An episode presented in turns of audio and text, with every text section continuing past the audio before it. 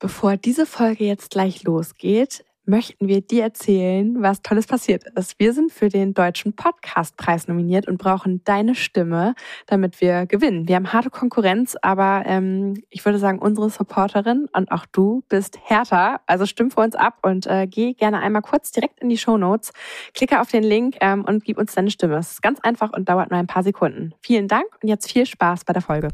Ich habe selber persönlich die Fische, die nicht gut aussahen oder die Verpilzung hatten, die Krankheiten haben, die habe ich gefangen und umgebracht und verfüttert oder verschwinden lassen. Weil du willst natürlich vorne kein Tier haben in der Schau, was scheiße aussieht oder wo Fragen gestellt werden.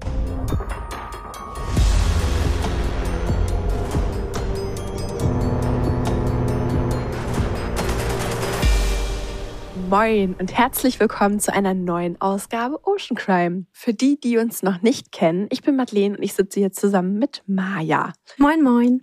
Wir haben heute einen Fall, der den Titel trägt Meerestiere in Gefangenschaft. Viele von euch werden wahrscheinlich schon mal Berührungspunkte gehabt haben mit dem Thema in Form von Aquarien. Und da werden wir heute näher drauf eingehen, was da genau der Crime ist. Wir haben heute einen Gast, ähm, der einen sehr hohen Redeanteil im Gegensatz zu sonst hat. Also wir werden dem hingehend gar nicht so viel hinzufügen.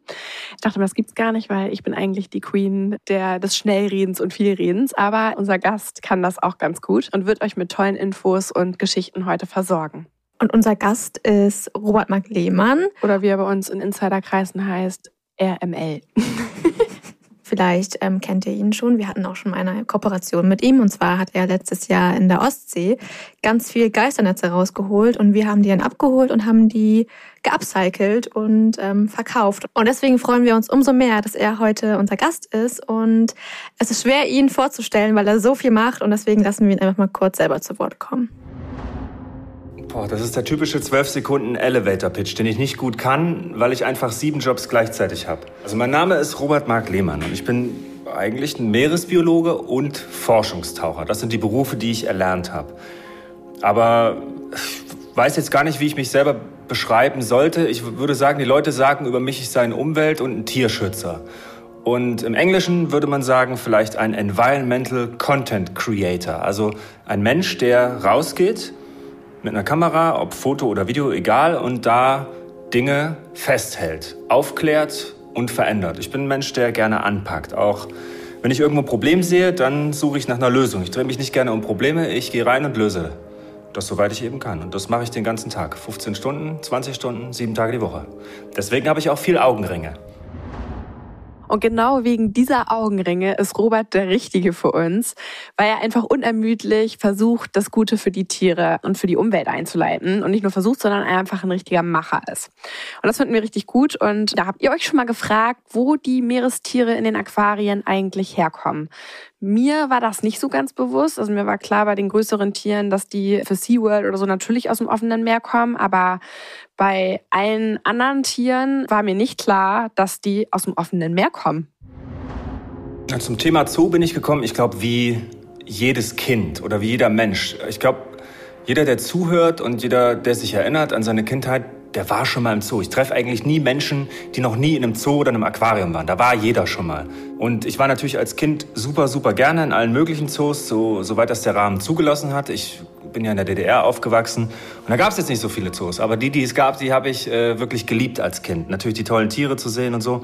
Aber ich habe mir natürlich als Kind selber nie die Frage gestellt und auch meine Eltern nicht, äh, wo kommen die Tiere eigentlich her und wie geht's den Tieren eigentlich und wa warum sind die eigentlich hier? Wieso, weshalb, warum? Und das, diese Frage habe ich mir sehr lange nicht gestellt. Und äh, ich war immer ein großer Zoo-Fan. Ich wollte in alle Zoos dieser Welt und überwiegend auch wegen der Aquarien. Also ich erinnere mich zurück, dass ich schon als Kind immer an allem vorbeigerannt bin im Zoo. Ich wollte immer ins Aquarium und, äh, oder Terrarien mir anschauen. Die Krokodile, Schlangen oder ähm, besonders natürlich die Fische. Und das ist auch eigentlich bis heute so. Ich empfinde da große Freude, wenn ich mir diese Tiere angucke. Aber ich gehe heute natürlich nicht mehr in den Zoo, weil sich in meinem Leben viel oder nicht mehr zur Unterhaltung in den Zoo, weil es sich in meinem Leben dahingehend viel geändert hat. Ich habe äh, Meeresbiologie studiert und äh, nebenbei einen Job gehabt in einem wissenschaftsgeführten Aquarium und habe dort quasi als also tierpflegerische Tätigkeiten gemacht als Hilfswissenschaftler und habe mich um die Robben gekümmert, also die Seehunde und um Haie und Hummer und alles, was man sich so vorstellen kann, was in einem Aquarium rumschwimmt.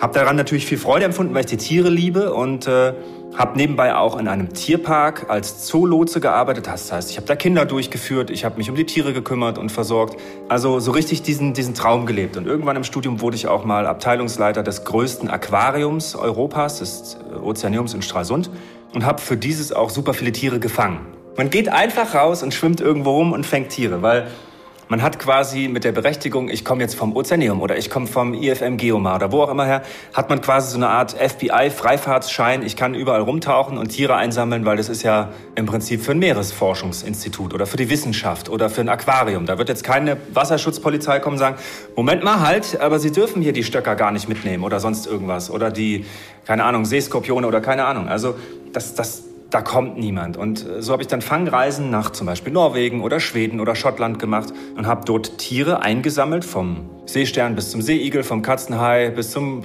was weiß ich, Kokoslippfisch, Rochen, Seeteufel, alles Mögliche, was man so kennt.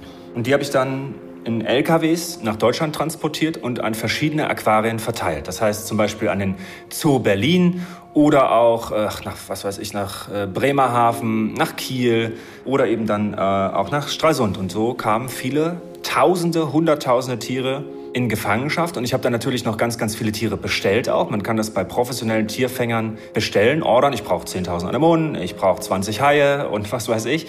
Und so habe ich viele Tiere eingesperrt. Aber in dieser Zeit, wo ich sie gefangen habe, auch deren Lebensraum wirklich richtig kennengelernt. Und wie leben die da draußen und was machen die da eigentlich? Wie geht's denen eigentlich? Und ich muss leider sagen, dass mir beim Fangen schon einige Tiere verstorben sind, dann in der Quarantäne oder auch beim Transport einige ihr Leben gelassen haben, auch wenn die Zoos und Aquarien sagen, das sei nicht so. Aber durch diese ganzen Blick, Blickwinkel, die, die ich bekommen habe durch diese Expedition da draußen, hat sich dann natürlich einiges verändert, weil wenn man ein normal, vernünftig, empathisch denkender Mensch ist, dann fragt man sich natürlich, okay, wie geht's jetzt diesem Tier hinter Glas? Wie geht's dem Tier, was ich gefangen habe? Und wie fühlt sich das? Und dann steigt man da ein in die Recherche und stellt ganz schnell fest, okay, ja, dem geht's vielleicht nicht so gut oder die sterben hier eher im Aquarium, weil ich denen die natürlichen Lebensbedingungen gar nicht bieten kann, als in der freien Natur. Oder ein Hai oder irgendein anderer Fisch wird vielleicht gar nicht so alt wie draußen in der freien Natur. Und dann hinterfragt man das und ändert dann vielleicht seine Meinung so wie viele Menschen, die ich mittlerweile kenne, ehemalige Zootierpfleger oder Aquarienleiterinnen oder äh, Leute, die bei Fischhändlern arbeiten, die heutzutage alle ihre Handlungen hinterfragen und mit diesem Job nicht mehr klarkommen, weil sie eben irgendwann erkannt haben, warte mal, was mache ich hier eigentlich? Ich sperre hier Tiere ein, ich handle mit Tieren, ich hinterfrage das nicht, ob das sinnvoll ist und all das wird ja immer gerechtfertigt von allen Menschen als Artenschutz oder Bildung aber ich sag mal, was hat der Guppi oder der Neon zu Hause mit Artenschutz oder, oder Bildung zu tun im Aquarium? Es ist unser häufigstes Haustier in Deutschland. Ne? 150 Millionen Fische schwimmen in deutschen Haushalten. Das ist mehr als Einwohner, mehr als Katzen, mehr als Hunde.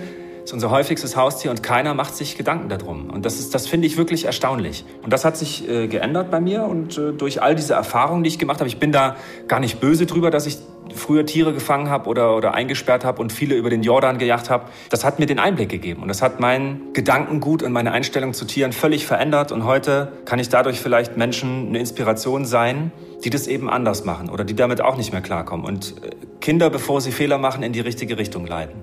Oder auch Menschen im Erwachsenenalter. Egal, es, es spielt ja jeder eine Rolle. Und so eben einfach eine andere Sicht auf Zoos, Aquarien und eingesperrte Tiere liefern. Und vielleicht auch auf Haustiere. Das ist mir heute persönlich ein Anliegen, eben denen eine Stimme zu geben, die leider eine Stimme haben, aber nicht eine, die wir verstehen. Das war jetzt schon eine ganze Menge Info und ich möchte das ähm, trotzdem noch mal ein bisschen untermauern. Und zwar, was ich ganz ähm, spannend fand mit dem Transport der ganzen Fische, ähm, wo er, er auch beschrieben hat, dass er die selber gefangen hat. Und tatsächlich ist es so, dass laut der Welternährungsorganisation und des Umweltprogramm der Vereinten Nationen, die sagen, dass bis zu 80 Prozent der transportierten Fische auf dem Transport oder während des Transportes sterben. Finde ich eine richtig krasse Zahl. Ich kann mir halt auch schon vorstellen, auch schon vorher. Also wenn du ins Wasser gehst und du die nicht per Angelhaken rausholst, sondern die irgendwie mit einem Netz fängst oder die, also du musst ja schon auch schnell agieren, um die dann, die meisten der Tiere irgendwie fangen zu können, dann berührst du die ja zwangsläufig. Du musst die ja auch in Gefäße füllen und so. Also dass da durch Schock, durch Berührung, durch Schlag oder sowas, ist die wahrscheinlich die Dunkelziffer einfach noch viel, viel höher. Aber wer gibt die Zahlen dann weiter? Die Leute, die den Beruf haben.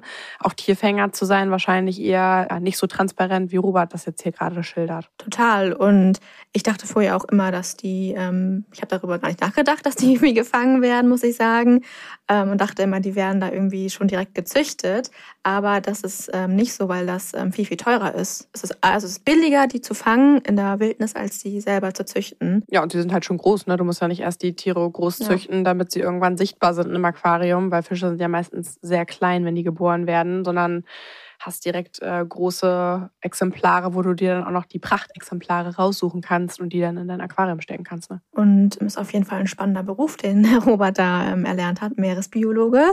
Ich glaube, das äh, wollten früher ganz, ganz viele werden oder wollen vielleicht auch heute noch ähm, viele Kinder werden. Ich würde behaupten, alle Kinder der 80er wollten, also zumindest in meinem Freundschaftsbuch, äh, da gab es so Bücher, die man immer reingeschrieben hat, wo man reinschreiben konnte, was man werden wollte. Da sind, glaube ich, mindestens acht Kinder drin. Ich habe da heute mal durchgeblättert, die Meeresbiologie studieren wollten. Ist auch mal ganz schlau gesagt haben. Mich würde immer die tatsächliche Zahl interessieren, wer das nachher geworden ist. Aber wer es geworden ist, auf jeden Fall Robert. Und was für Menschen denkt ihr arbeiten denn so in so einem Aquarium oder in so einem Zoo? Ich glaube, dass kein Mensch in einem Aquarium oder in einem Zoo arbeitet, weil er den Tieren was Schlechtes will. Ich habe nie Menschen kennengelernt, die Tiere quälen wollen und deswegen einsperren, sondern die Menschen, und das geht jetzt wirklich an alle Zooleiter äh, und, und äh, Tierpfleger und Aquaristen, die wollen nichts Böses. Genauso wie ich nichts Böses wollte. Ich wollte ja nicht Tiere quälen. Ich habe gedacht, ich tue damit was für den Artenschutz und ich bilde Menschen und ich, ich lerne Kindern äh, oder ich bringe Kindern etwas übers Meer bei. Ich habe aber nie auf die Tiere geschaut. Und ich glaube, dass sich dieser Blickwinkel auf das Tier, dass sich der bei diesen Menschen einfach noch nicht gut genug eingestellt hat oder dass sie der festen Überzeugung sind, das ist okay, was sie tun. Und das sei auch so. Und nicht jeder Zootierpfleger oder jeder Zooleiter war ja in den Gebieten, wo diese Tiere vorkommen und hat hunderte Tauchgänge gemacht und hat sich angeschaut, wie leben die eigentlich, sondern hat so ein gewisses Bild davon und meint nun genau wie ich oder jeder Heimaquarianer, ich mache das meinen Fischen so schön wie möglich und dann ist das schon irgendwie okay. Aber diese Tiere, die da zusammen leben in den Aquarien, die können sich ja in der Natur völlig aus dem Weg gehen. Die können ganz andere Nischen besetzen, die haben viel mehr Platz, viel mehr Schwimmraum, die sind ganz, ganz anderen, ja, ich sag mal, Umständen unterlegen. Das Interessante ist ja jetzt, niemand möchte den Tieren was Böses und spätestens seit äh, Findet Nemo und Dory weiß man ja eigentlich, dass die Tiere Freunde und kein Futter sind und ja eigentlich gar nicht im Aquarium leben wollen, sondern versuchen ins offene Meer zu kommen und ihre Familie wiederzufinden ähm, und ihr Sozialleben zu pflegen. Und trotzdem gab es danach den krassesten Boom an Clownsfischen, die in äh, wirklich kein einzigen Aquarium fehlen und auch in die heimischen Aquarien eingezogen sind, trotz des Wissens. Mhm. Und da stellt sich natürlich so ein bisschen die Frage, was ist denn eigentlich, ähm, was sind Argumente pro Aquarium, pro Zoo? Und ein Argument, was immer ganz weit vorne genannt wird, ist, dass Aquarien wichtig sind für den Artenschutz. Und ähm, da hat äh, Robert McLehmann, der selber in einem wissenschaftsgeführten Aquarien. Geld. Geld ist das, äh, das Argument. Ich wollte einen kleinen Witz machen. Da war ich gerade sehr irritiert. Also Robert McLehmann hat an einem wissenschaftsgeführten Aquarium gearbeitet und hat da mittlerweile eine ganz klare Meinung zu. Einem wissenschaftsgeführten Aquarium. Dann stelle ich die Frage, okay, dann zeigt mir doch mal eure Wissenschaft. Dann zeigt mir eure Paper, eure Veröffentlichung, eure Erkenntnisse, die ihr jetzt aus der Gefangenschaftshaltung von Tieren erlangt habt, sei das für einen Malawi-Buntbarsch oder für einen äh, Katzenhai. Und wie helfen diese Erkenntnisse den Tieren in Freiheit? Ich möchte die Beweise sehen. Und bis heute bleiben mir die Zoos und Aquarien diese Beweise schuldig. Und es gab zum Beispiel neulich eine Situation im Tierpark Neumünster, der hat eine Studie veröffentlicht, die intern betrieben wurde von einer Praktikantin vom Zoo bezahlt, die am Ende die Aussage hat, unseren Tieren hier geht es gut. Und ich habe dann gefragt, kann ich die mal lesen? Weil Studien sind ja öffentlich, die sind für die Öffentlichkeit da und die sind, sollen ja unabhängig sein und die sollen überprüfbar sein und so weiter. Das habe ich in der Wissenschaft damals gelernt in meiner Ausbildung. Und bis heute habe ich diese Studie nie gesehen. Einfach Ja, ja, natürlich. Ja, natürlich. In der Presse wird zitiert, unseren Tieren geht's gut, alles ist hervorragend. Aber lesen darf man die Studie nicht. Und das zeigt doch schon diese Aberwitzigkeit. Und wenn du wirklich die harten Fakten auf den Tisch bringst und sagst, okay, was haben Zoos und Aquarien in den letzten Jahren geschützt? Weil jeder Kommentar, den ich lese, wenn irgendwo der Zoo ähm, positiv hingestellt wird oder ein Aquarium, ist, naja, die machen ja super viel für den Artenschutz. Und dann sage ich, was denn? Sagt doch mal, sagt doch mal, was ihr macht. Also wo sind die wissenschaftlichen Veröffentlichungen? Wo sind die Spendengelder an Artenschutzprojekte vor Ort? Sei das in Uganda, sei das in äh, Borneo oder wo auch immer. Wie viel Geld der Einnahmen kommt dort wirklich an? Wie viele Tiere habt ihr ausgewildert aus Nachzuchtprogrammen? Und da wird es dann ganz schnell still. Wenn man sich die Fakten anschaut, die Linke hat mal ein, eine äh, Anfrage an den Bundestag gestellt und mal gefragt, wie viele Tiere haben die Zoos und Aquarien in den letzten Jahren eigentlich ausgewildert? Und da kam dann raus, ne, so, ich weiß jetzt die Zahlen nicht mehr ganz genau, aber um die 150 ausgewildert und über 1000 importiert.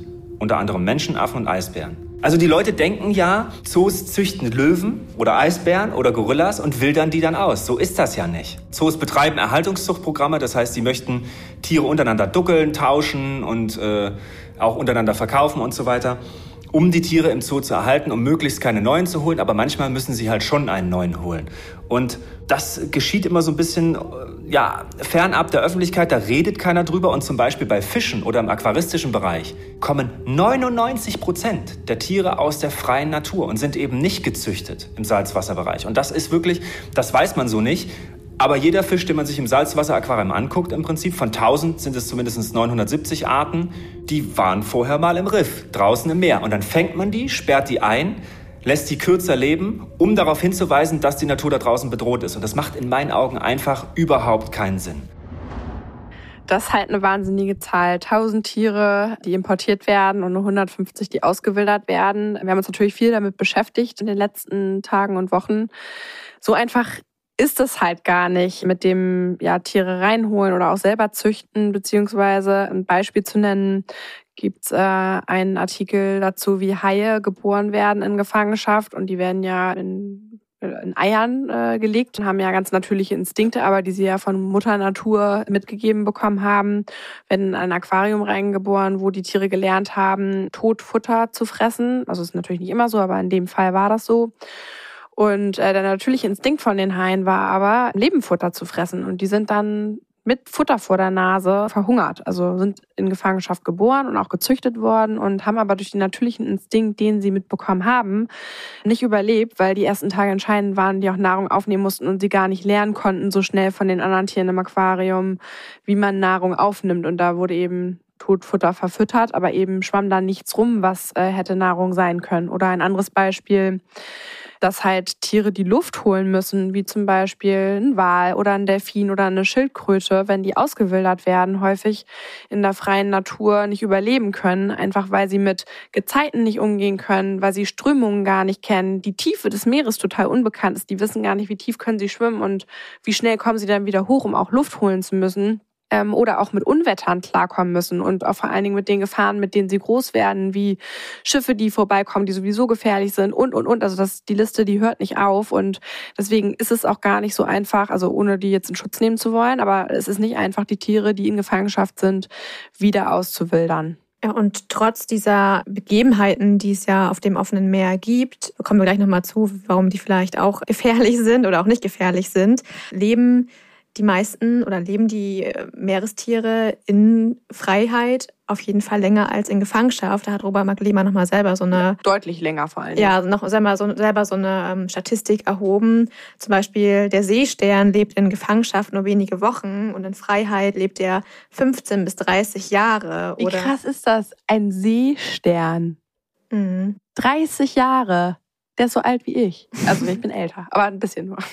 Oder der Mondfisch lebt in Gefangenschaft ähm, um die sechs Monate und in Freiheit 100 Jahre. Ja, und dazu kommt ja häufig, dass der Mondfisch ähm, natürlich meistens nicht mit sechs Monaten ins Aquarium kommt, sondern wenn er schon deutlich älter ist, weil er einfach ja auch ja besonders imposant ist, wenn er halt riesig ist. Das heißt, er hat auch schon Lebenserfahrung mitgebracht und wird natürlich dann eben ja nur sechs Monate in dem Aquarium überleben. Also nicht die ersten sechs Monate überhaupt überleben, sondern insgesamt, trotz dessen, dass er vielleicht schon älter ist. Ja, also krasse Vergleiche, die er da in seinem Buch ähm, zieht. Ähm, das ist natürlich jetzt nur Roberts äh, Meinung und ähm, Roberts Zahlen. Und wir wissen, dass das ganze Thema sehr heiß diskutiert ist und wir können nicht hier alle Standpunkte mit aufführen. Aber generell ist, glaube ich, klar, dass wir schon eher der Meinung von Robert sind und uns wünschen würden, dass ganz viele Fische mehr in Freiheit leben können. Ist ja aber auch bekannt, also auch durch so Dokumentationen, die in den letzten Jahren aufgepoppt sind, wie zum Beispiel Blackfish oder so, wo es jetzt speziell um den Orca geht, dass auch die Leute, die dort arbeiten, also auch noch einmal auf die MitarbeiterInnen zu kommen, die sich um die Tiere kümmern, die denen ja im ersten Moment nichts Böses wollen.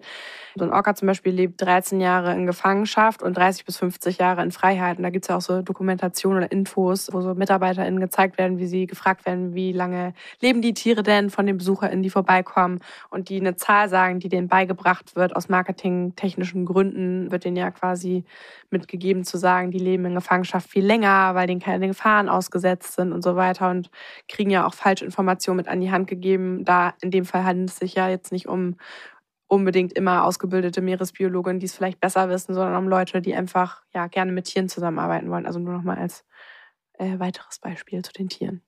Und ein weiteres Argument, welches ja neben den Artenschutz, Artenerhalt ähm, immer wieder für Aquarien ausgesprochen wird, ist, dass Leute dort ja was lernen würden, ähm, weil da ja immer die ganzen netten Infotafeln stehen und dass es äh, wichtig ist für die Unterhaltung der Menschen. Und da hören wir Robert jetzt auch noch mal kurz zu.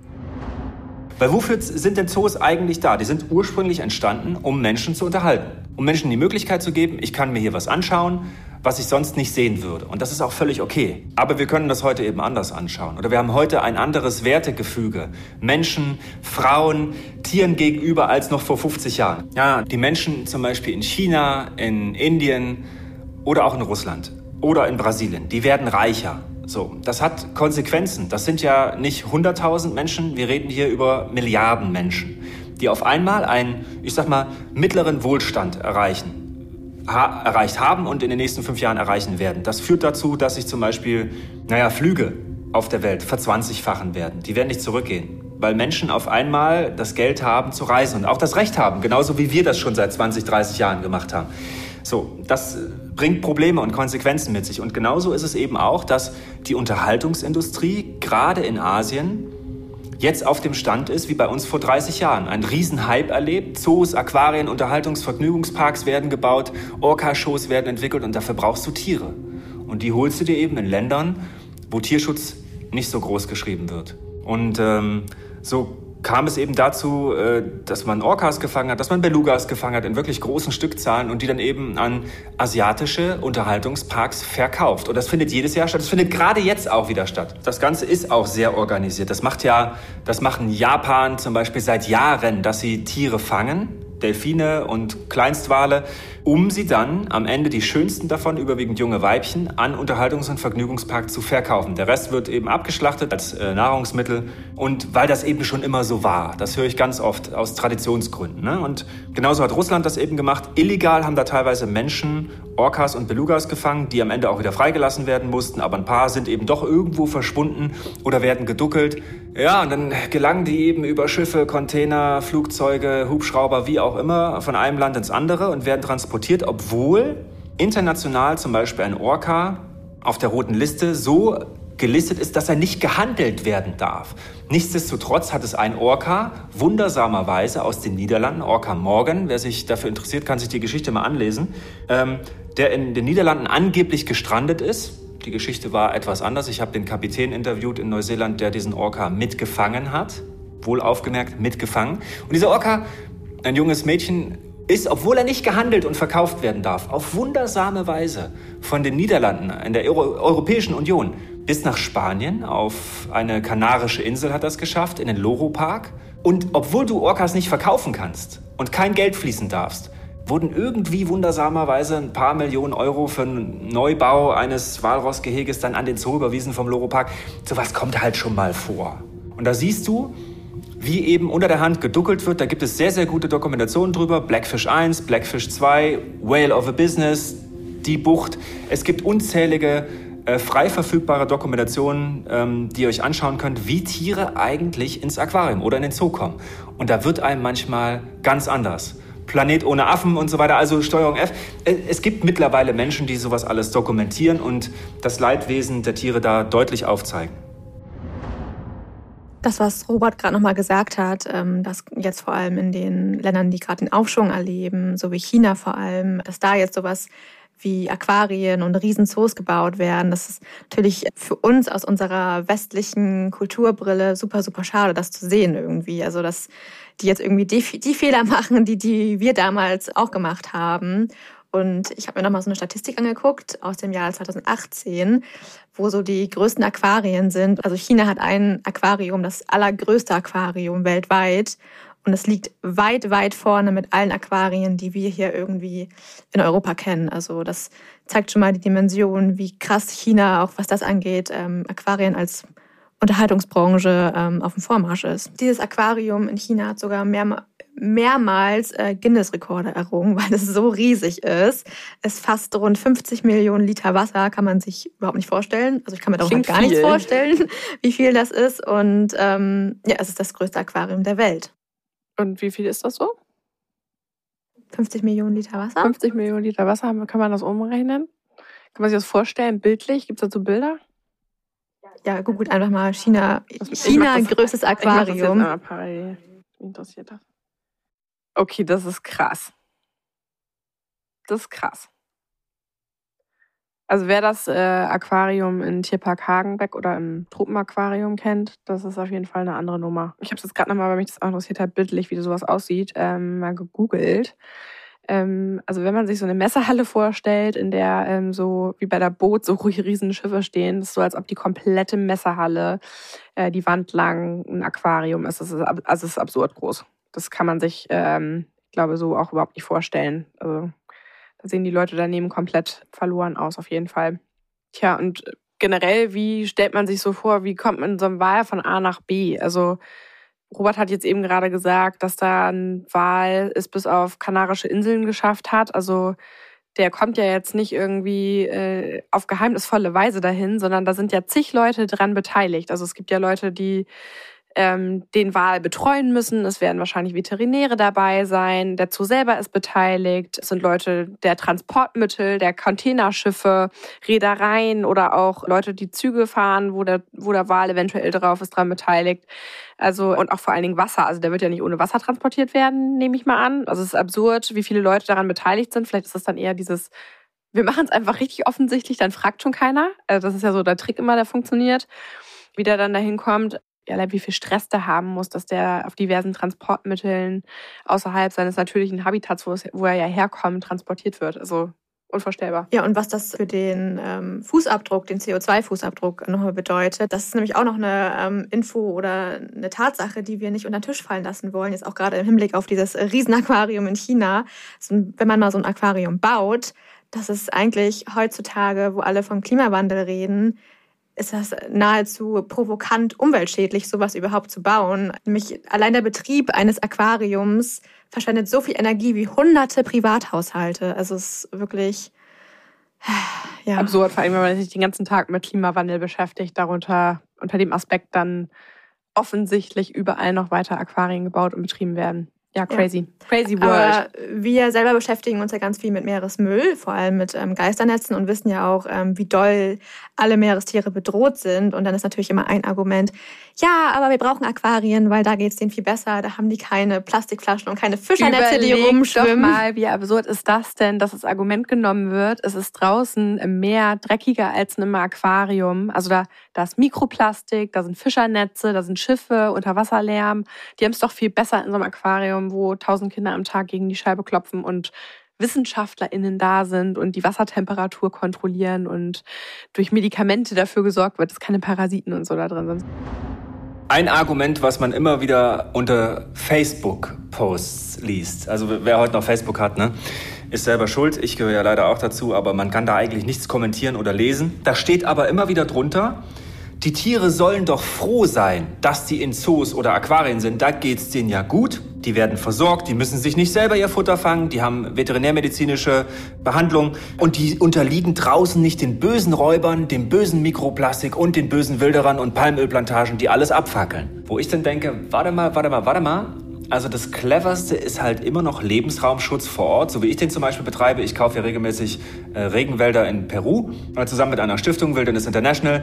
Die sind dann auf Lebenszeit geschützt. Dort darf niemand irgendetwas tun, außer Ranger und Wissenschaftler. Und die passen auch noch gleichzeitig darauf auf.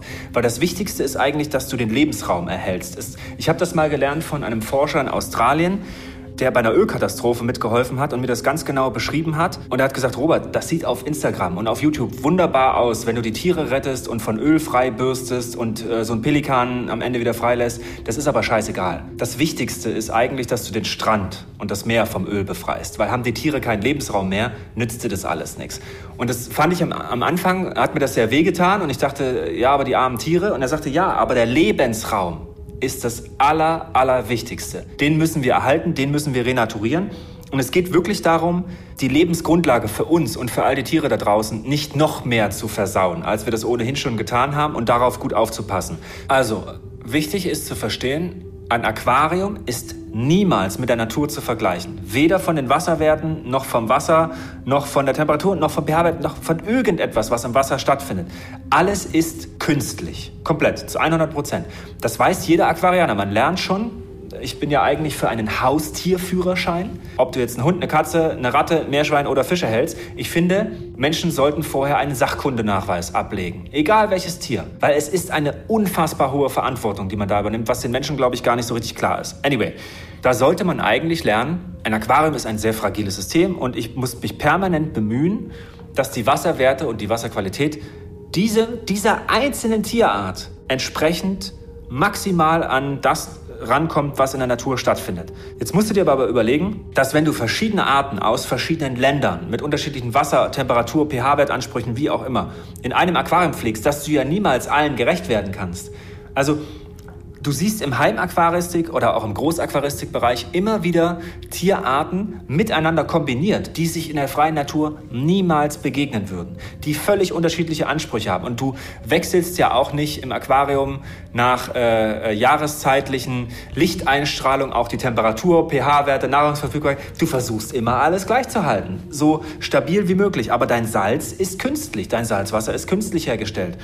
Und es gehen nochmal super, super viele Dinge schief und ein Aquarium ist ständig mit Keimen und so weiter belastet, weil du diese natürlichen Prozesse, die Abbauprozesse von organischer Materie, von Fischkot, das kannst du gar nicht so gut machen wie die Natur an sich. Jetzt haben wir schon eine ganze Menge gehört, die in so einem Aquarium schiefgehen kann. Da gibt's noch eine ganze lange Liste an weiteren Sachen, ähm, die passieren kann, damit so ein Ökosystem außer Kontrolle gerät und die Tiere da drin verenden. Also man kann so ein Aquarium wirklich nicht einen einzigen Tag, nicht mal ein paar Stunden eigentlich alleine lassen, weil so viel passieren kann. Also es reicht ja, wenn irgendwie eine Pumpe verstopft oder so.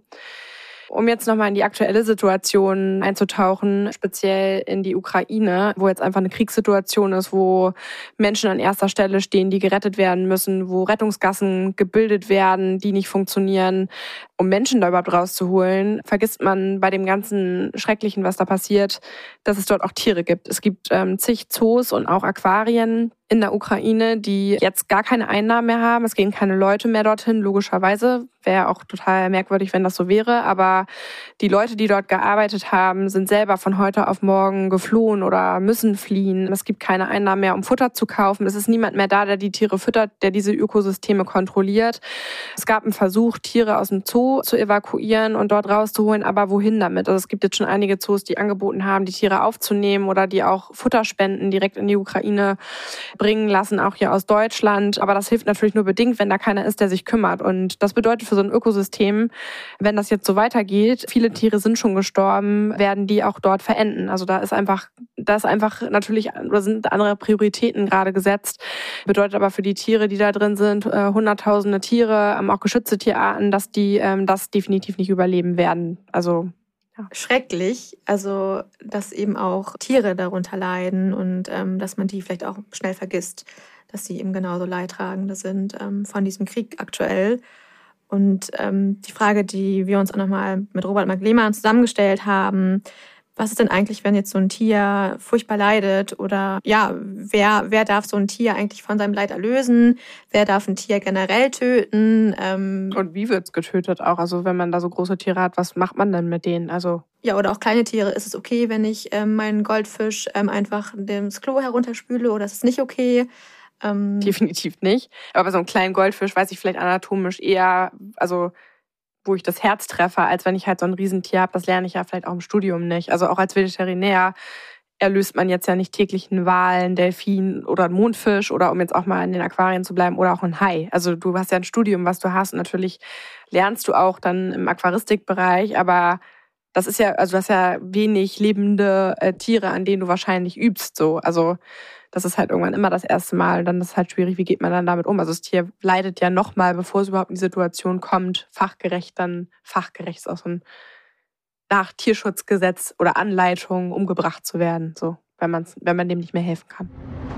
Wer darf eigentlich in Deutschland ein Tier töten? So, und da kommen eigentlich laut Gesetzesdefinition nur Menschen in Frage, die die entsprechende Sachkunde haben und die dazu befähigt sind. Das wäre ein Jäger oder ein Veterinär oder in einem Schlachtbetrieb der Schlachter.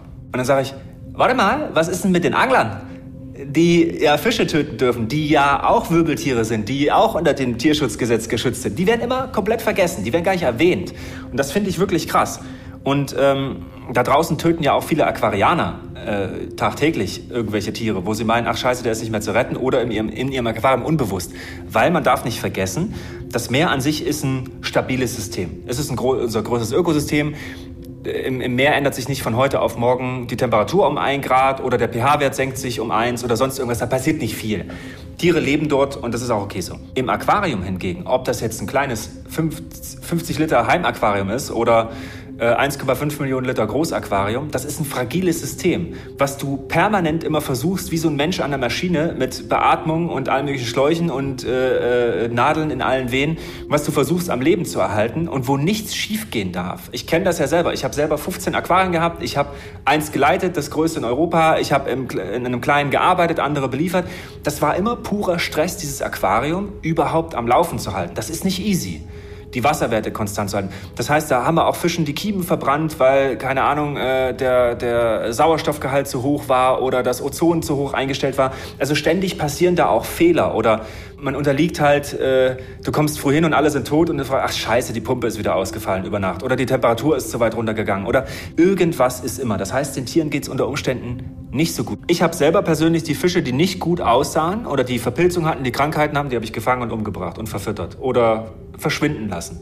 Weil du willst natürlich vorne kein Tier haben in der Schau, was scheiße aussieht oder wo Fragen gestellt werden. Also das habe ich gemacht. Das habe ich aber früher auch mit meinen Aquarienfischen gemacht. Man hat die am Anfang noch versucht zu behandeln, wenn die irgendeine Pilzkrankheit hatten. Hat das nicht geklappt, hast du die einfach das Klo runtergespült oder sie in ein Taschentuch gepackt, mit dem Hammer draufgehauen.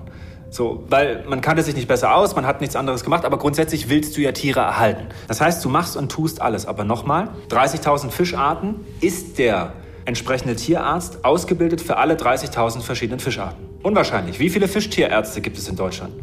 Wo ist der Unterschied zwischen einem Guppi, der dir im Heimaquarium stirbt, und einem Heilboot, der im Großaquarium stirbt? Erstmal nur die Größe und wo der gelebt hat. Aber niemand wird dir einen Strick draus drehen, wenn du im normalen Abfall auf einmal ein Heilboot liegen hast oder Stücke vom Heilboot. Das ist ja völlig scheißegal. Laut Gesetz kommen die erstmal in die Kühlkammer. Das haben wir auch bei uns so gemacht in den Großaquarien. Dann hast du eine Kiste gehabt, wo du jeden Tag die Fische reinsortiert hast. Kleine hast du verfüttert, wenn sie nicht besonders krank waren oder du, die Krankheit einschätzen konntest.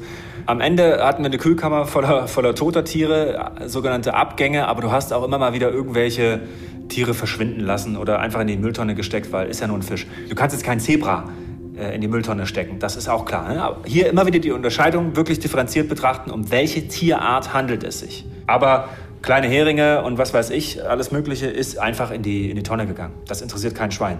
Und der Guppi zu Hause wird das Klo runtergespült, aber genauso wie auch die Dori. Du hast ja auch äh, Ein- und Abgangsbücher, zu denen du als europäischer Zoo verpflichtet bist, wo du eintragen musst, so und so viel sind reingekommen, so und so viel sind gestorben, aus den und den Gründen. Aber auch hier, also wer trägt da jetzt 15 Heringe ein, die morgens tot im Bett liegen, oder äh, tot im Becken liegen, Entschuldigung. Oder zwei Klippenbarsche, die irgendwo fehlen. Das fällt ja gar niemand auf, das ist ja völlig egal. Also es fällt natürlich Menschen auf, wenn irgendwo ein Gorilla fehlt, Ne? Das kannst du schwer verkaufen, aber fehlen jetzt irgendwo 15 Heringe oder ein Katzenhai oder ein Hummer ist weg. So what? Wen interessiert's? Das ist also so ein bisschen schwierig. Das Meer ändert sich jetzt nicht wie in einem Aquarium äh, oder in einem Zoo von heute auf morgen, zumindest nicht insgesamt, sondern nur partiell. Es ist halt eine langwierige Sache und äh, jetzt schon langwierig genug, weil das Ökosystem ist jetzt schon am Ende und man kann halt eben nicht so schnell agieren wie in einem wie in einem Zoo. Ja, es wäre ganz schön, wenn wir einfach so einen Regler drehen könnten, damit das Meer wieder komplett ähm, frei ist von irgendwelchen Bedrohungen. Aber es geht leider nicht wie beim Aquarium. Ja, unser Podcast ist ja jetzt auch dafür da, ähm, dass es diese Räder durchaus gibt, aber die eben wirtschaftlicher Natur sind und vielen Gesetzen bedürfen, die auch ja, eingehalten werden und äh, Menschen, die Bock haben, das einzuhalten und eben das Meer zu schützen. Und natürlich gibt es auch zum Schutz ein Tierschutzgesetz, was dann unter anderem ich kurz zitieren möchte. Gemäß der Haltungsnorm Paragraph 2 des Tierschutzgesetzes äh, muss wer Fische hält, diese unter anderem art- und bedarfsgerecht ernähren, pflegen, verhaltensgerecht unterbringen. Außerdem muss jeder Fischhalter auch ein Heimaquarianer oder Aquarianerin, die haben noch nicht gegendert, oder Gartenteichbesitzerin über eine entsprechende Sachkunde verfügen. Also ich kenne niemanden, also der ein Aquarium hat oder auch früher hatte, der sich in irgendeiner Form wirklich damit auseinandergesetzt hat, welcher einzelne Fisch kommt wirklich woher. Also man hat dann schon darauf geachtet, dass die Tiere, die da drin waren, sich nicht auffressen natürlich, weil man nicht wollte, dass der Fisch auch gefressen wird. Aber ja, also das ist eine schwierige Sache. So ein Führerschein, wie Robert vorgeschlagen hat, ist auf jeden Fall eine wichtige Sache und sollte eigentlich gegeben werden, weil was macht man dann mit den Tieren, wenn es denen halt schlecht geht? Also die meisten, wenn man sich so durch die Foren liest, ja, können den Fisch dann doch nicht töten, weil sie den natürlich trotzdem lieb haben, wenn sie den jeden Tag füttern und pflegen und am Leben erhalten. Und wenn es denen dann wirklich schlecht geht, dann wird halt eher mal ausgehalten, dass der Fisch dann eben ja, das eventuell nicht mehr schafft. Und auch so ein Tierarzt für einen Fisch, es gibt, äh, oder eine Tierärztin, ähm, verschiedenste Spezialisierungen in dem Beruf, auch auf Fische natürlich. Wenn ich jetzt meinen Guppi gekauft habe für 50 Cent oder einen Goldfisch für 4,50 Euro, dann gehe ich im Zweifel vielleicht nicht damit zum Tierarzt und lass den einschläfern, wenn es ihm schlecht geht oder lass dem eine Salbe verschreiben. Vor allem, wie bringt man das irgendwie auf? Man kann natürlich Medikamente in ein Aquarium geben, aber das betrifft dann ja wieder alle Fische. Man muss den separat halten und so weiter und so fort. Also ja, alles keine schöne Sache und ähm, man merkt schon, glaube ich, anhand der Unterhaltung, die wir heute hier führen, nicht so ganz leicht, das artgerecht, ähm, vor allem, was heißt artgerecht überhaupt, ähm, über die Bühne zu bringen. Ja, und vor allem, wer ähm, überprüft denn eigentlich irgendwie die Zustände bei Aquarien? Also jetzt nicht nur die Heimaquarien, ist glaube ich klar, dass da niemand klopft und ähm, fragt, ob wir alles richtig machen, sondern vor allem auch bei den großen Aquarien. Ähm, wie funktioniert das eigentlich? Also das ist ja das, was ich vorhin schon gesagt habe. Bist du ein Zoo oder ein Aquarium, hast du so eine Art Freifahrtsschein, weil you know best. We know best. Wir Tierpfleger, wir Zoodirektoren, wir sind ja ausgebildete Wissenschaftler, Doktoren, wie auch immer. Wir wissen schon am besten, wie es den Tieren geht. Und du als Amtsveterinär, der du Veterinärmedizin studiert hast, du hast dich mit Kühen, Schweinen, Schafen, Hunden, was weiß ich nicht beschäftigt. Und du kommst jetzt dahin und musst einordnen, ob das okay ist, dass eben dieser Menschenaffe so, so gehalten wird. Du bist nicht unbedingt Experte. Das heißt, wie schätze du sowas ein? Es, es gab Situationen, wo ich mich gewundert habe, wo ein großes Hai-Aquarium in Deutschland gebaut werden sollte. Und bevor es eine Baugenehmigung gab, gab es schon die Haie in Babypools in einer geheimen Halle. Bevor überhaupt klar war, baue ich ein Aquarium, wurden Haie besorgt. Und irgendein Amtsveterinär hat es genehmigt. Und da frage ich mich, seid ihr noch ganz glatt in der Birne? Wie kann das denn sein? Wie könnt ihr genehmigen, dass es Zitronen- und Bullenhaie gibt, die ja das Meer als Lebensraum haben, in einem zweieinhalb Meter durchmessenden Babypool, in einer Halle schwimmen, ohne das Glas, ob sie jemals in ein Aquarium kommen? Und übrigens sind sie dort auch gestorben, Baugenehmigung wurde nie erteilt, die Tiere sind völlig sinnlos verendet. Und also für einige Säugetiere gibt es ich sag mal, eine Anleitung, wie du sie halten sollst. Die Anleitung ist aber nicht von irgendwelchen professionellen Wildtierschützern erstellt, sondern, jetzt rate mal, von den Zoos selber. Das ist, also die machen ihre eigenen Regeln, die sie dann vom Gesetz her im Prinzip kontrollieren lassen. Von einem Amtsveterinär, von ja, jemanden, der eben verantwortlich ist. Da kommt ja nicht das Ordnungsamt, sagt, Moment mal ganz kurz, ich habe hier ausgemessen, das sind aber nur 120 Quadratmeter statt 400, die Sie eigentlich brauchen. Da kommt ja niemand, der das eben genau kontrolliert. Und bei Fischen sowieso schon mal gar keiner. Da gibt es keine Gesetze, keine Regularien. Du unterliegst im Prinzip deinen eigenen Auflagen. Es liegt an jedem Abteilungs-, Aquarien-, Zooleiter, wie du das eben gestaltest. Du kriegst dafür jetzt, weil du, weil du Katzenhaie zu klein hältst oder, oder was weiß ich, kriegst du keine Strafe. Genauso wenig wie ein Aquarianer, der zu Hause 500 Guppies, sei es nur ein Pipi-Guppi, in ein 100-Liter-Aquarium einsperrt, was natürlich viel zu viel ist. Da kommt ja auch keiner und sagt, Moment mal, Das ist eigentlich ein Verstoß gegen das Tierschutzgesetz, was ja besagt, wenn du Tiere hältst, hast du eine gewisse Sorgfaltspflicht und du hast die Pflicht als Tierhalter, entsprechend der Art und der Lebensausprägung ihm oder dem Tier das Umfeld zu gestalten und es entsprechend zu behandeln. Nach dieser Regel, nach dem Gesetz, könnte ich durch 95 Prozent der Haushalte gehen und die Leute anzeigen und anklagen, weil die Aquarien nicht artgerecht sind. Das ist halt echt heftig. Man kann auf dem offiziellen Wege bei so Aquarien nicht viel erreichen. Man kann auch die Personen natürlich, die zu Hause sind, ähm, wird man jetzt wahrscheinlich nicht Freunde anzeigen, weil der Guppi eventuell, also gibt ja erstmal auch keine Gesetze, die sagen, der Guppi hat zu wenig Milliliter, in denen er schwimmt oder sowas. Halt schwierig, das erstmal einzuhalten und dann auch, dass dagegen was unternommen wird generell. Ja. Aber ähm, natürlich kann man trotzdem ähm, was machen, wenn man nicht mehr für Meerestiere in Gefangenschaft ist oder beziehungsweise das ähm, ändern möchte. Und Robert hat das sehr lang ausgeführt, wie ihr aktiv werden könnt und dem haben wir eigentlich gar nichts mehr hinzuzufügen. Nicht nur lang, sondern auch mit vielen Infos. Also ich glaube, das ist der längste Call to Action, den wir hatten. Also spitzt die Öhrchen. Also grundsätzlich würde ich jedem, der sich mit der Thematik Umwelt und Tierschutz und der Verbesserung und dem Wandel beschäftigt, raten, tut es bitte in Dosen. Und nicht, nicht in Thunfischdosen, sondern in, in kleinen Häppchen und kleinen Stücken, weil das ist ein durchaus psychisch sehr belastendes Feld. Das kennt ihr vielleicht auch. Also es ist wie so eine Büchse der Pandora, die man aufmacht, vor der man auch ganz schnell Angst kriegt, weil man feststellt, okay, scheiße, da draußen sind so viele Probleme und das ist so überwältigend und ich kann ja als Einzelner gar nichts tun.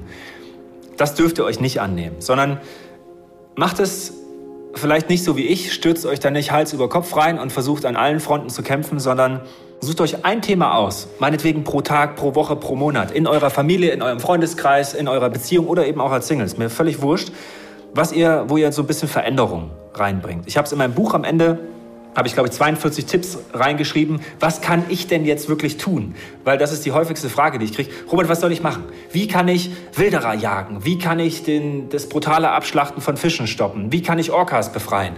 Das ist natürlich alles nicht so einfach. Aber wir als Einzelne haben schon eine Macht mit dem, was wir konsumieren, was wir kaufen. Hört mehr Podcasts, lest mehr, zieht euch die ganzen Dokus rein, aber wirklich, wirklich in Maßen. Belastet eure Seele nicht übermäßig damit. Das ist ganz, ganz wichtig, weil man dann schnell so ohnmächtig sich fühlt. Und das darf man nicht. Man braucht Power und Energie, um, um Dinge zu, ver, äh, zu verändern und den Wandel herbeizuführen. Und bei jedem Einkauf, den ihr macht, da draußen, sei es ihr kauft Putz- und Spülmittel oder Klamotten oder was auch immer, kauft halt etwas, was der Umwelt nicht wehtut oder den Tieren. Wenn ihr super viel Fleisch noch esst und die angesprochene Jahrwurst, dann überlegt vielleicht mal, was vom Jäger zu kaufen oder äh, eben ein cooles veganes Essen. Ich habe es ja nun schon mehrfach gekocht da draußen. Es gibt so viele geile vegane und vegetarische Essen. Übrigens, ich bin auch kein äh, Veganer oder Vegetarier. Ich esse auch Fleisch, aber dann nur vom Jäger. Also wenn ein Tier so gestorben ist, dass ich das verantworten kann. Noch für mich. Und Fisch kommt sowieso schon mal gar nicht auf den Tisch. Dann bezeichnet man mich immer als Speziesist. Aber damit kann ich, glaube ich, leben. Grundsätzlich fühlt euch nicht so, als ob ihr euch einschränken müsst oder euch, ob euch irgendetwas weggenommen wird. Verändert Dinge. Gestaltet euer Leben zum Positiven. Das ist, glaube ich, die Hauptmessage.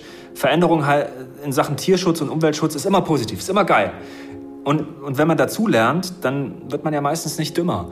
Und wenn man die Zoos fragt, Mensch, ihr habt jetzt hier überall Artenschutz stehen und so, ich bin jetzt mit meinen Kindern hier, aber welche Arten schützt ihr denn genau und wie? Dann kann man ruhig auch mal so eine Frage stellen. Also das würde ich schon machen. Und das Schönste, was ihr eigentlich machen könnt, ist, wenn ihr mal Kinder habt oder so, denen beizubringen, wie man mit Respekt Tieren und auch Menschen gegenübertritt. Das ist, glaube ich, das Allerwichtigste.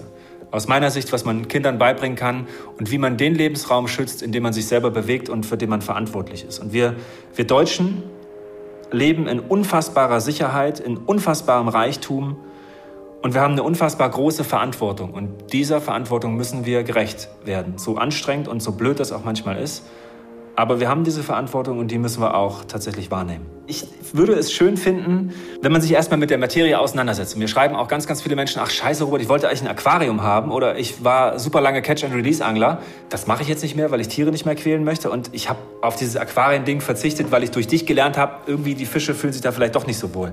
Das wäre so ein Schritt. Man kann natürlich Organisationen unterstützen, die sich für Tierrechte und für Umwelt- und Naturschutz einsetzen. Und das sind meiner Erfahrung nach eigentlich immer eher die kleineren. Da kommt meistens mehr von dem Geld, wirklich beim Tier oder bei der Aktion oder im Baum an, als bei super großen Organisationen, die sowieso super viele Spender haben, wo auch leider sehr, sehr viel Geld, und ich kenne das von mir selber auch, in Selbstverwaltung, Organisationen und so weiter fließt.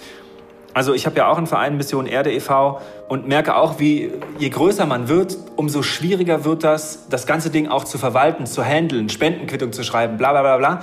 Das ist alles, man, man denkt immer, man spendet da 100 Euro und dann wird für 100 Euro Natur- und Tierschutz betrieben. Ja, man muss aber auch Anwälte bezahlen und Amtsgerichte und Eintragungen und was weiß ich nicht alles. Und am Ende kommen dann vielleicht nur 85 Euro am, beim Baumpflanzen oder im Tierschutz an. Damit muss man halt leben. Aber bei den kleineren kommt grundsätzlich mehr an.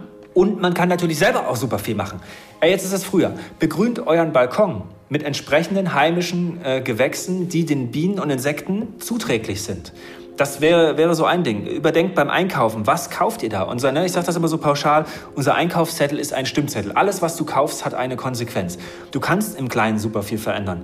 Und wenn du im Großen etwas verändern möchtest, Studier Biologie, studier Umweltwissenschaften, werd Lehrer, werd Kindererzieher, äh, werd, äh, äh, keine Ahnung, geh zur Bundeswehr, lass dich ausbilden und sei am, im Nachhinein Ranger in Afrika oder begleite mich auf meinen Expeditionen als Sicherheitspersonal, keine Ahnung, werd Drohnenpilot, Kameramann, Fotograf und veränder mit deinen Bildern die Welt. Also es gibt unzählige Möglichkeiten, tatsächlich hart anzugreifen und äh, Dinge zu verändern. Das gibt es schon. Man kann selber aktiv werden. Ich weiß, dass es am Anfang schwierig ist und dass es sich jeder sofort bei Sea Shepherd anheuert und äh, im ersten Boot sitzt und drüber springt und die Wilderer stellt. Da putzt du halt drei Jahre Klos und schnippelst veganes Essen und äh, tankst die Boote. Aber Freunde, ich bin 39, das habe ich eben auch 15 Jahre lang gemacht. Ne? Das darf man nicht vergessen. Das geht nicht alles von heute auf morgen. Man muss sich ein bisschen hocharbeiten, aber jeder einzelne Step war ja ein, ein Skillset, äh, was ich mir angeeignet habe und ich kann das nur jedem empfehlen. Was mache ich jetzt, ne, wenn ich ein Heimaquarium habe und jetzt das irgendwie scheiße finde, weil ich mal darüber nachgedacht habe? Das habe ich ganz oft so eine Situation. Pflegt die Tiere vernünftig zu Ende. Und im schlechtesten Fall, wenn ihr Pech habt, müsst ihr die noch 30 Jahre zu Ende pflegen, wenn ihr das richtig vernünftig und gut macht. Aber macht es den Tieren so gut es eben geht, kümmert euch um die und besorgt einfach keine neuen mehr. Und schaut euch vielleicht mal die Fische, auch unsere heimische Fauna und Flora, in live vor Ort an. Also, das ist auch noch so ein Tipp, den ich geben kann. Geht einfach mehr raus. Hockt nicht zu Hause, kauft euch nicht die Tiere, die ihr gerne hättet. Das ist immer eine Ego-Geschichte. Da muss man manchmal über seinen eigenen Schatten springen. Es, äh, der Besitz eines Tieres und auch hier darf man nicht pauschalisieren, aber eines Leguans, eines Tigerpythons oder eines Malawi-Buntbarsch ist immer eine Ego-Sache. Ist immer nur für dich, ist niemals für das Tier. Wenn du einen Hund aus dem Tierheim holst oder eine Katze aus dem Tierschutz, dann ist es für das Tier. Aber kaufst du dir ein in der Wildnis gefangenes oder extra dafür gezüchtetes Tier für dich selber, weil du dich daran erfreust, ist das nur dein eigenes Ego-Ding. Und das sollte man, wenn es um Tiere geht, immer an die Seite stellen aus meiner Erfahrung. Ich habe da selber jahrelang viele Fehler gemacht und ich spreche da heute aus viel Herzschmerz. In diesem Sinne, ähm, vielen, vielen Dank, äh, Robert, für deine Zeit und vor allem für deine Arbeit. Und wenn euch die Folge gefallen hat oder auch nicht gefallen hat, freuen wir uns auf jeden Fall über Feedback bei Apple Podcast oder bei Spotify mit der Sternebewertung.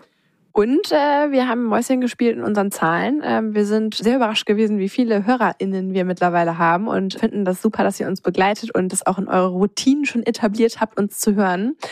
Aber uns ist aufgefallen, die Hälfte hat noch nicht die Glocke geläutet ähm, und uns automatisch abonniert. Also klickt auf den Abonnieren-Button und verpasst keine neue Folge von uns. Und das allerletzte Wort bekommt ihr jetzt natürlich nochmal Robert, denn er erzählt nochmal ein bisschen was zu uns und zu Bracenet, was uns so verbindet. Ja, unsere schöne Kooperation hört da rein. Und in diesem Sinne wünschen wir euch eine wunderschöne Woche oder die nächsten zwei Wochen und hören uns dann wieder. Tschüss! Ich habe eine relativ enge Verbindung zu Bracelet. Guck mal, hier, liegen auch schon die neuesten Sachen von euch, die ich ja gerade für ein cooles Produkt entwickle. Also ich finde es natürlich immer schön, grundsätzlich im Leben, immer für Probleme auch eine Lösung parat zu haben. Das geht natürlich nicht immer, aber ein Scheißproblem in unseren Weltmeeren sind nun mal Geisternetze. Das ist mir ein Herzensthema, weil ich schon habe viele Tiere in Geisternetzen verenden sehen. Es ist eines meiner Hauptanliegen.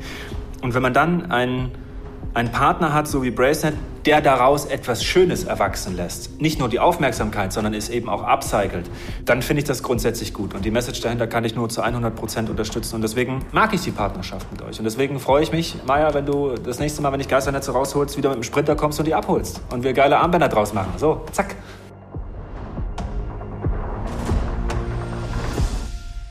Nochmal ein kleiner Reminder für dich. Und zwar wenn du es noch nicht getan hast, dann nutze jetzt die Zeit. Es dauert nur zwei Sekunden. Geh in unsere Show Notes und stimme für uns ab beim Deutschen Podcastpreis. Denn wir wollen das unbedingt gewinnen und das mit dir gemeinsam.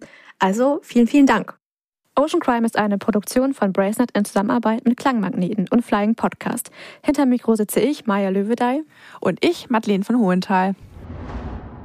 Die Inhalte unseres Podcasts haben wir aus erster Hand und wurden mit größter Sorgfalt recherchiert. Für die Richtigkeit, Vollständigkeit und Aktualität der Inhalte können wir jedoch keine Gewähr übernehmen. Wir schließen jegliche Haftung für das Offenlegen von geheimen Informationen aus und wir können keine Haftung für eventuelle Folgen übernehmen.